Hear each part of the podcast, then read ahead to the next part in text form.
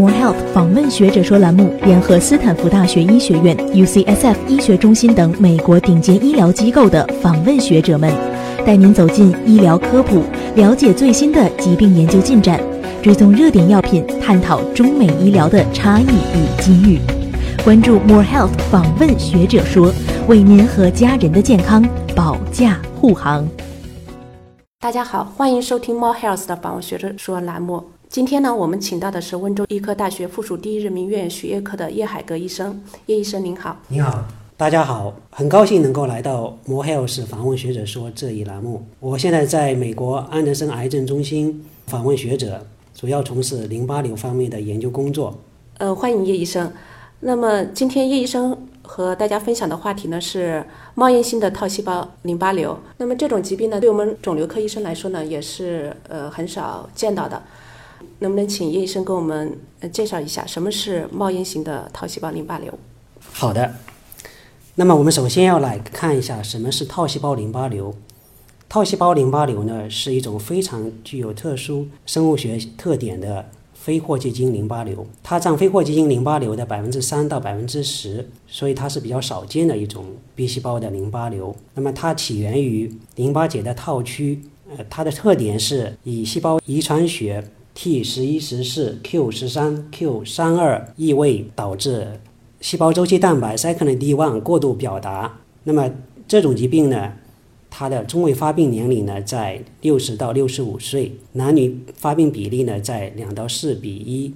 我们都都知道，淋巴瘤呢它是发生在淋巴结的一种肿瘤，但是呢，套细胞淋巴瘤呢它的发病呢有些不一样，它往往呢啊一起病呢就。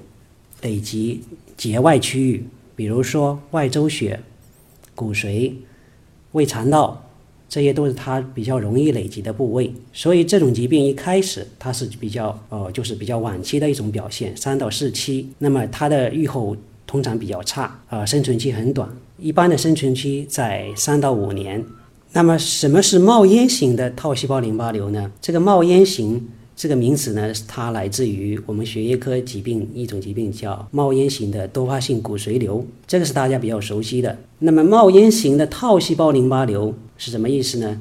它是跟这个冒烟型的多发性骨髓瘤是呃有某些相似的特点，比如说它是比较惰性的啊，它没有什么症临床症状，所以我们把它这一类的套细胞淋巴瘤也叫做冒烟型的套细胞淋巴瘤。那为什么要讲这个话题呢？今天，这是因为这个话题它有它的特殊性，跟这个很多人都关心这个话题。特殊性是怎么说呢？因为我这安德森癌症中心从事淋巴瘤的工作，那么这边对套细胞淋巴瘤的研究呢，是属于世界顶尖的水平，所以我选择了套细胞淋巴瘤这个话题。另外一个，它是很多人关心，为什么这么说呢？无论这个套细胞冒烟型的套细胞淋巴瘤对于病人来说，还是对于临床医生来说，啊，都是他们都是很关心的。那么我跟这边的导师呢，曾经合作过一篇，这就这边冒烟型的淋套细胞淋巴瘤一篇文章。有一次呢，导师在看门诊的时候呢，呃，一个病人就拿着这篇文章进来了。他说呢，这篇文章就是为我写的，所以说我估计这篇这个话题呢，是很多病人。都关心的问题。另外呢，我们也投了几篇文章啊，都是关于惰性套细胞淋巴瘤方面的。然后呢，很多这个审稿人都是不约而同的说，我们需要这么呃一个详细的、比较清晰的定义这个惰性的套细胞淋巴瘤，也就是冒烟型的套细胞淋巴瘤。所以说呢，我说无论对于病人，对于临床医生。啊，他们都是觉得非常需要好好的来聊一下这个话题。呃，那么非常感谢呃叶医生给我们介绍了一下什么是套烟型的淋巴细胞瘤质以及它的今天讲这个话题的重要性。那么下面请问一下，冒烟型的套细胞淋巴瘤和传统的套细胞淋巴瘤之间有什么的有什么区别？冒烟型的淋巴瘤跟传统的呃套呃套细胞淋巴瘤的区别呢？我们主要从这个临床特征。形态学、免疫表型还有遗传学方面进行区分。那么这方面呢，冒烟型的高细胞淋巴瘤呢，它是没有 B 症状的，也就是说它没有发热、消瘦、盗汗这些临床症状。那么经典型的套细胞淋巴瘤呢，它是会有一些症状的，当然也可能没有。那么在血的化验方面呢，冒烟型的套细胞淋巴瘤呢，呃，它的一些指标都是正常的，比如说乳酸脱氢酶、贝塔二微球蛋白。经典型的传统的套细胞淋巴瘤呢，呃，它有可能会异有异常的。还有一个呢，就是我们说的一个 MIP 的评分。这个 MIP 的评分呢，它包括了年龄、乳酸脱氢酶、白细胞啊 ECOG 评分。那么在冒烟型的套细胞淋巴瘤病人身上呢，这个评分呢，啊，往往是非常低的，一般是小于三分。那么在经典型的传统的套细胞淋巴瘤呢，它有可能会会偏高。那么还有一个呢，就是 Ki 六七的指标。那么在冒烟型的套细胞淋巴瘤呢，它往往呢是小于百分之三十。在经典型的套细胞淋巴瘤呢，它往往会大于百分之三十。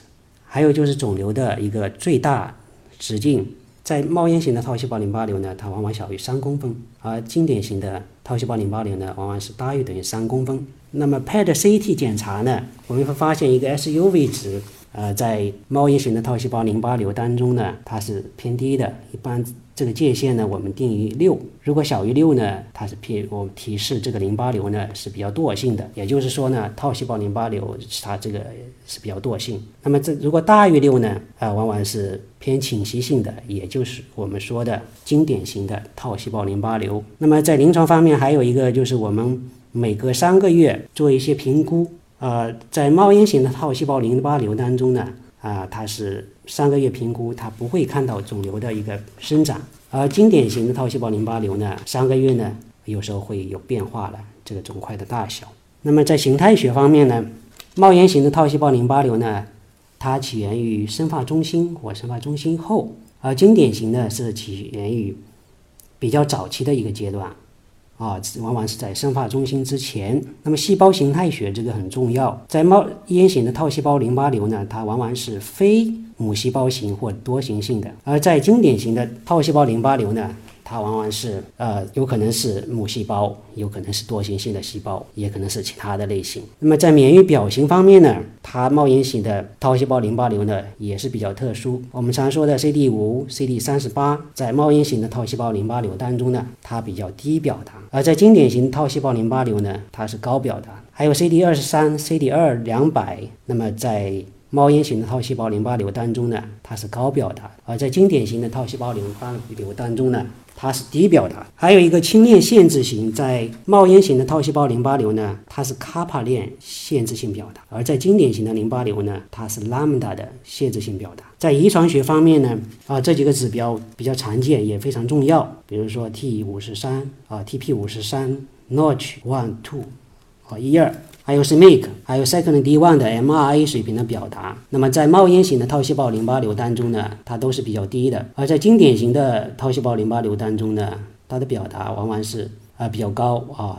它的意思呢，高呢有些是突变表达，突变率，比如说 TP 五十三，它的突变啊，在经典型呢，它有可能会大于百分之五十，那就提示这个侵袭性就很强。那在冒烟型的套细胞淋巴瘤呢？它就不会有这么高的突变率。非常感谢叶医生呢，刚才从遗传学、呃分子病理学和形态学的角度，和我们呃又介绍了一下冒烟型的套细胞淋巴瘤的临床病理类型又有哪些呢？冒烟型的套细胞淋巴瘤的临床病理类型呢，啊，它怎么呃主要有这么几个形式。第一个呢，它是以单克隆 B 淋巴细胞增多症伴有套细胞特征的。一些染色体的异位，但是呢，它没有其他一些临床表现，比如说淋巴结肿大、皮肿大啊，这些临床表现没有。那么单克隆的 B 淋巴细胞增多呢，在我们一些成人当中呢，有正常人当中会有一些，可能会有百分之四到百分之九，一些正常人的体检当中会发现淋巴细胞增多，但是呢，它是没有这种染色体的异常的啊，它是正常的。所以呢，呃，我们有时候呢，还是需要做一下鉴别，如果发现。外周血淋巴细胞增多，但是这个数量它不是很高，它的绝对值在小于五千的时每微升的时候，我们还是需要做一个肺序的染色体检查，以排除套细胞淋巴瘤。这是第一个啊，临床病理类型就是单克隆的 B 淋巴细胞增多，伴有 T 十一十四、Q 一三、Q 三二的染色体异位。那么第二个呢，是以白血病表现的套细胞淋巴瘤。什么是白血病样的套细胞淋巴瘤呢？它主要是累积了一个外周血。我们会发现这类病人的外周血的白细胞它是异常的升高，看起来像白血病一样。那么我们常见的一种疾病叫做慢性淋巴细胞白血病。那么这时候呢，就要这两种疾病呢就要进行鉴别了。这个时候呢，需要也需要做一个肺序的检查，染色体。包括流失的检测，cyclin D1 这个细胞周期蛋白的表达来进行一个鉴别，因为这个鉴别是很重要的。两种疾病呢，它的治疗也是有很大的不同，所以是这个我们还是不能把它混在一起的。那么第三个呢是。原位的一个淋巴瘤，什么叫一个原位的淋巴瘤呢？就是说，这个大家都知道，淋巴瘤呢，这个淋巴结的结构呢，它是破坏的。那么在这种淋巴瘤原位的淋巴瘤当中呢，它的淋巴结结构还是完整的，它只不过在这个淋巴结的滤泡内套区，它会检测到细胞周期蛋白 cyclin D1 的表达。往往呢，这种疾病呢，它表现呢都比较隐匿啊，通过。回顾性的一些一些研究发现啊，比如说某些手术做了以后摘除淋巴结，发现他这个有这种病理的变化，但是呢，这个病人其实呢还没有其他一些症状啊，淋巴结结构包括都是完整的。也有一些病人是很多年以后。这淋巴结标本储存了很多年以后，那么回过去拿出来再检查，发现有。那其实这个病人在期间呢，已经活了很多年了。所以这个原位的淋巴瘤呢，套细胞淋巴瘤呢，它的呃存活时间也是很长，是不需要我们过多的去干预去治疗的。那么这个原位的套细胞淋巴瘤有一种比较特殊的形式呢，是表现为胃肠道的原位套细胞淋巴瘤啊，它是以多发性息肉的表现为以临床表现。形式的，那么多发性息肉，那么这个呢，我们因为在临床当中，我们还是经常会遇到，所以如果胃肠镜做到多发性息肉，我们必须不要忘了排除冒烟型的套细胞淋巴瘤，就是这种原位的套细胞淋巴瘤。冒烟型的套细胞淋巴瘤的，它的临床病理类型看起来是非常的多样化。那么针对不同的病理类型的冒烟型的套细胞淋巴瘤，它的治疗策略是有没有什么不同呢？